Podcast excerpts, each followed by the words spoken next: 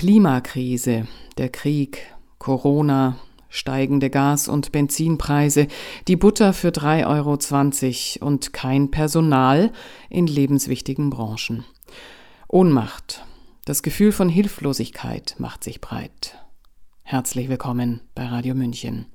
Wie findet unsere Gesellschaft in ihre kraftvolle Mitte? Roland Rottenfußer ruft die Poesie auf den Plan. Der Germanist, Lektor und Journalist sieht in ihr ein Gegengewicht zum herrschenden Ökonomismus. Auch dem transhumanistischen Wahn will er mit romantischerem Geistesleben beikommen. Roland Rottenfußer ist Lektor und Journalist für verschiedene Verlage und seit 2006 Chefredakteur von Hinter den Schlagzeilen. Hören Sie jetzt seinen Text Die Poetisierung der Welt der zunächst bei Rubicon erschienen war. Gelesen hat Sabrina Khalil. Das Romantische ist eine Geisteshaltung, meinte Rüdiger Safranski. Zitat Sie hat in der Epoche der Romantik ihren vollkommenen Ausdruck gefunden, ist aber nicht darauf beschränkt. Das Romantische gibt es heute noch. Zitat Ende. Zwischen neuem Naturboom la Peter Wohlleben, esoterischem Irrationalismus und der Gefühligkeit von Mystery-Romanzen für Teenager gibt es einen tiefer gehenden romantischen Impuls, dessen Wurzeln bis in die Frühromantik, also um 1800, zurückreichen. Seinen Kern bilden Mystik und Antiökonomismus, sein Ausdrucksmittel ist die Poesie. In einer komplett entseelten Welt, in der man das Leben nicht achtet, jedoch versucht, es in transhumanistischer Hybris zu kontrollieren und mehr schlecht als recht zu imitieren, triumphiert das Trennende, ergreift uns ein Sog der Zerstörung und der Selbstzerstörung. Getrennt von ihrem Urgrund haben Menschen der Schöpfung eine tiefe Wunde zugefügt. Wenn unsere zerrissene Welt in Zukunft wieder heiler werden soll, braucht es mehr Spiritualität, schöpferische Fantasie, Liebe oder, anders ausgedrückt, Romantik. Die achtjährige Bertha hält es bei ihrem hartherzigen Vater, einem Schäfer, nicht mehr aus und flüchtet allein in die Waldeinsamkeit. Sie wird dort von einer alten Frau aufgenommen. In einer idyllischen Hütte leben die beiden zusammen mit einem Hund und einem Vogel. Mit letzterem hat es eine besondere Bewandtnis. Er legt täglich ein Ei mit einer Perle darin. Bertha lernt das Spinnen und betreut die Tiere, wenn die Alte unterwegs ist. Es hätte alles so schön sein können, ein Idyll, in sich rund und durch nichts getrübt. In der pubertierenden Bertha allerdings schwillt mit den Jahren die Sehnsucht nach der großen Welt draußen. Eines Tages stiehlt sie eine Schale voller Edelsteine, verlässt den Wald und den Hund. Den Vogel erwürgt sie, weil sein Lied ihr Gewissen beunruhigt. Wenn die Waldeinsamkeit das Paradies war, dann ist dies der Sündenfall. Der blonde Eckbert ist ein Kunstmärchen, geschrieben von dem Frühromantiker Ludwig Tieck 1797. Die Brüder Grimm hatten ihre Märchensammlung damals längst noch nicht veröffentlicht. Ludwig Tieck, der erste große Geschichtenerzähler der Romantikergeneration, überließ Aussage und Moral nicht dem Zufall. Sein Märchen enthält eine deutliche Warnung. Die Perlen des Vogels, es waren Kostbarkeiten, die ungefährlich blieben, solange sie nur schönes Spiel waren, keinem Zweck, keiner Gewinnabsicht unterworfen. Als Bertha diese Schätze auf den Markt trägt, um sie zu verkaufen und um etwas zu werden in der Welt, zieht sie einen Fluch auf sich, der sie am Ende einholt. Die Geschichte endet mit Wahnsinn, Mord und Tod. Romantik. Was ist das eigentlich? Wer die historischen Hintergründe nicht kennt, hat vielleicht eine oberflächliche Vorstellung davon. Romantik habe etwas mit viel Gefühl zu tun, mit Rosamunde Pilcher Filmen zum Beispiel oder Romantic Comedies mit Julia Roberts. Mit Gefühlen hat Romantik gewiss zu tun und eine gewisse Skepsis gegenüber der vermeintlichen Allmacht des Verstandes wohnt ihr inne.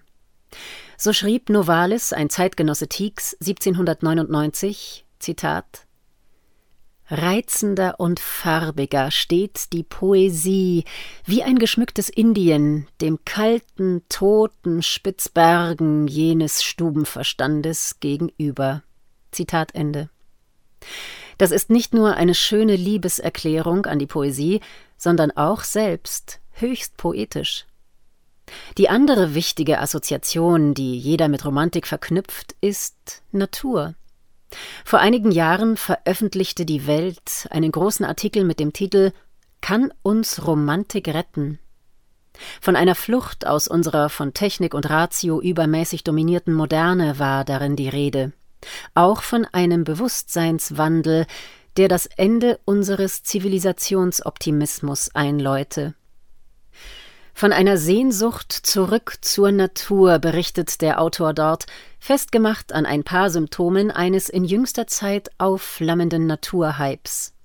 Die Landzeitschriften mit ihren ästhetischen Gartenfotografien werden da ins Feld geführt und Peter Wohlleben, der Sachbuchautor der Stunde, bekannt geworden durch seine einfühlsamen Werke über das Innenleben von Eichen und Eichhörnchen.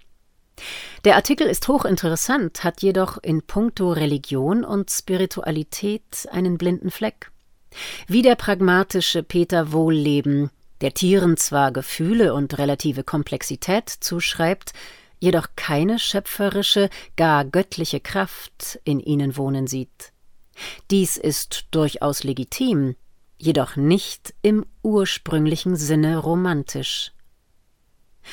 Rüdiger Safranski kommt da der Sache näher, wenn er in seiner großen literaturwissenschaftlichen Abhandlung Romantik, eine deutsche Affäre, schreibt, Romantik sei eine, Zitat, Fortsetzung der Religion mit ästhetischen Mitteln. Zitat Ende. Diese religiöse Komponente ist unbedingt zu berücksichtigen. Sie wird ergänzt durch eine starke Abneigung gegen Ökonomismus und Zweckdenken. Dies ist die eigentliche Romantikformel und repräsentiert zugleich das, was diese oft ironisierte Kunstrichtung für uns besonders aktuell macht. Antiökonomistische Geistigkeit oder mit den Worten Dorothee Sölles Mystik und Widerstand. Poesie ist die dritte Komponente in diesem Spiel, sozusagen das Transportmittel jener anzustrebenden widerständigen Mystik. Ziel der romantischen Bewegung, jeder romantischen Bewegung, ist die Poetisierung der Welt. Man müsste genauer sagen, ihre Wiederpoetisierung.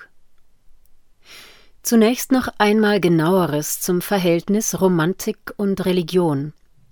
Kunst kann beschreiben, wie der griechische Philosoph Plotin es schön formulierte, Zitat, wie die Seele von allen Seiten in die ruhende Welt einströmt, sich in sie ergießt, sie durchdringt und in sie hineinleuchtet.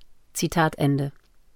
Darin besteht auch die Funktion der Kunst den aufgeschlossenen Leser aus der Halbblindheit der materialistischen Alltagswahrnehmung zu erlösen.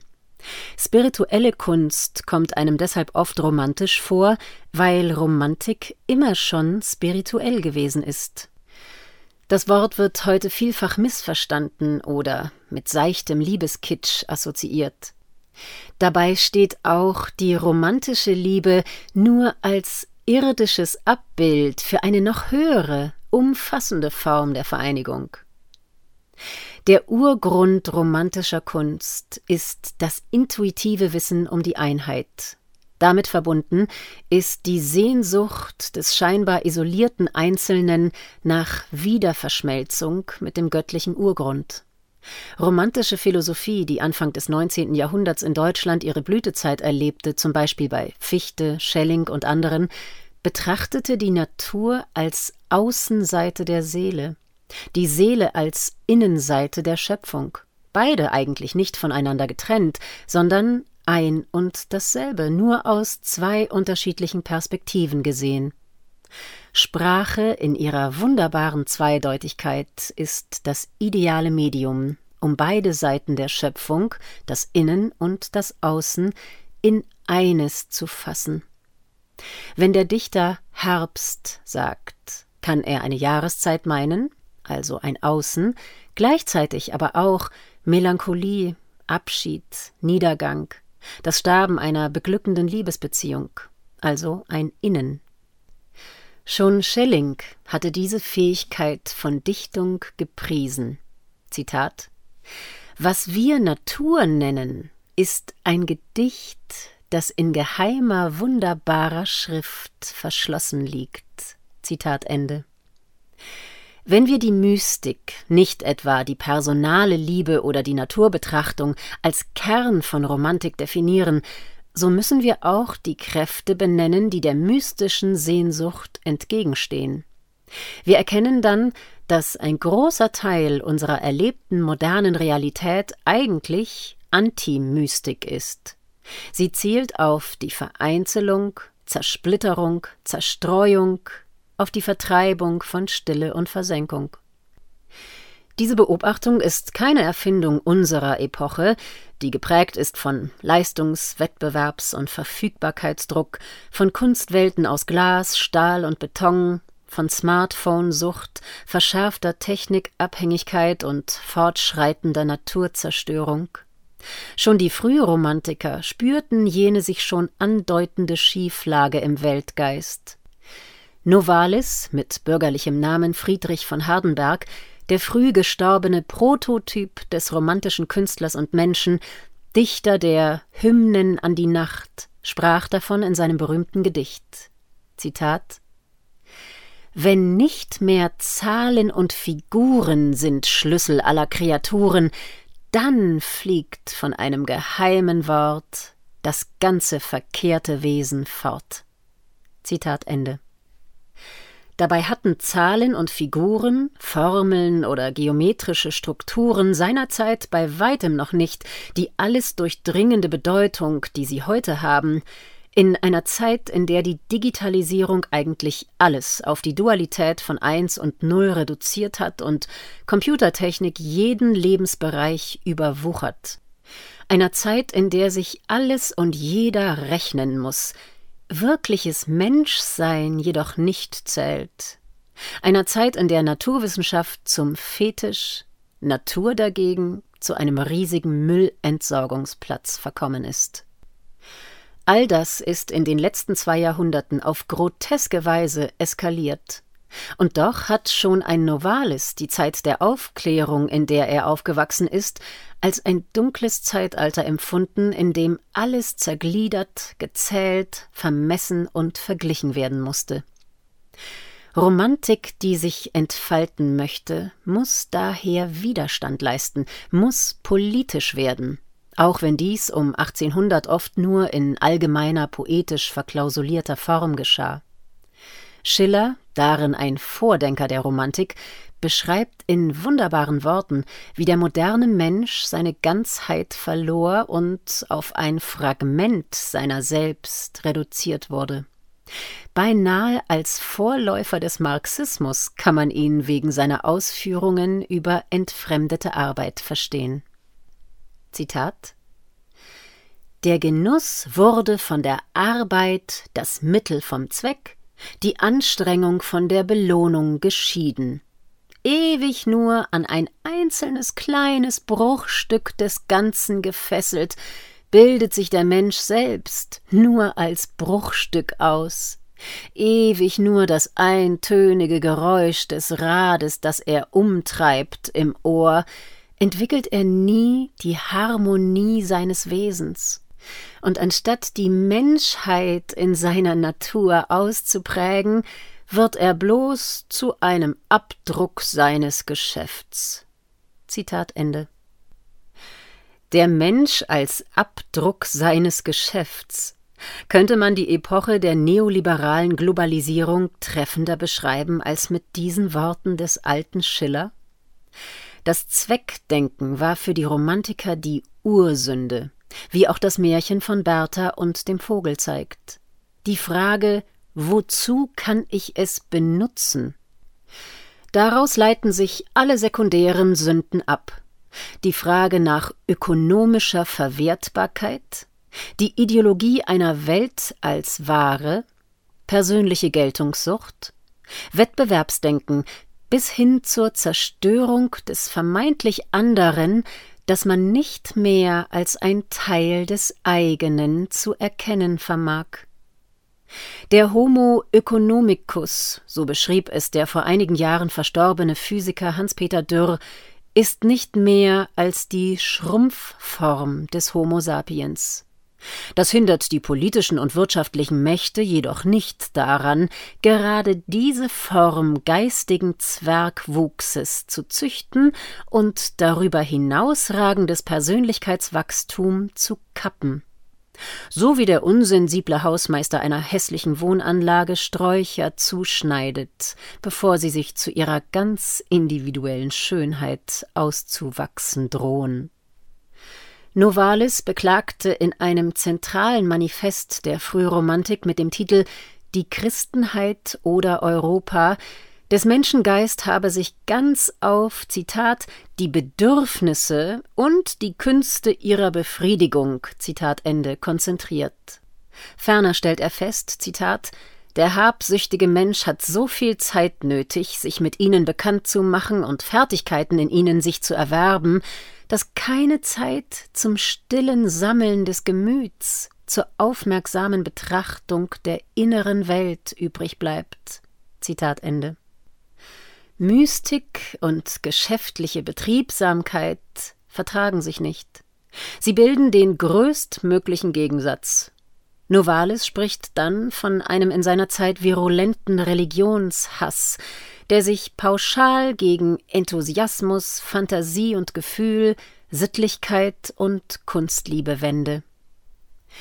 Dieser Hass, so schließt der Dichter seinen Gedankengang, Zitat, machte die unendliche schöpferische Musik des Weltalls zum einförmigen Klappern einer ungeheuren Mühle, die vom Strom des Zufalls getrieben und auf ihm schwimmend, eine Mühle an sich, ohne Baumeister und Müller und eigentlich ein echtes Perpetuum mobile, eine sich selbst malende Mühle sei.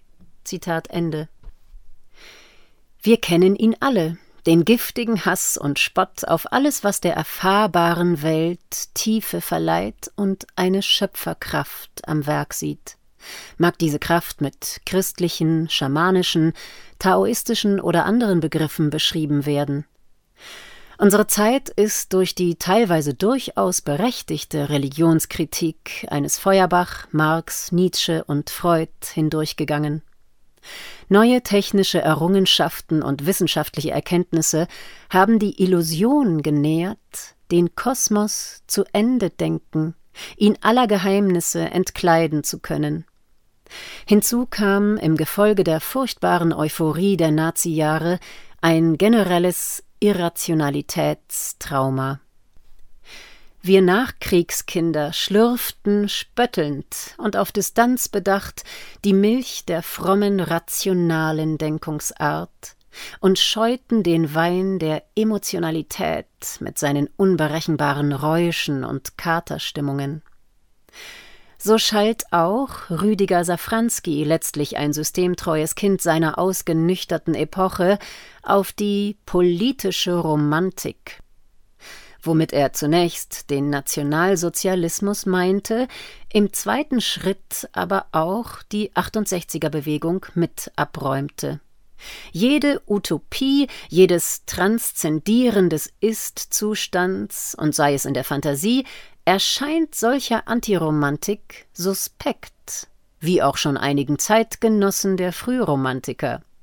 Goethe etwa gab ungnädig zum Besten, Zitat, das Klassische nenne ich das Gesunde und das Romantische das Kranke. Zitat Ende. Gewiss gibt es schlechte und gefährliche politische Romantik, was jedoch im Umkehrschluss nicht heißt, dass jede politische Romantik schlecht und gefährlich sein muss. Unmenschliche Utopien wie jene der neuen Rechten gedeihen eher dort, wo die Kräfte des Menschlichen ihre Zukunftsträume aus falsch verstandenem Realismus heraus nicht zu formulieren wagen. Realpolitik und visionsloses Aufsichtfahren dominieren derzeit unser Gemeinwesen, preisen sich selbst als alternativlos an, was leider auch auf linke Diskurse abgefärbt hat. Ich selbst neige eher zu folgender Annahme.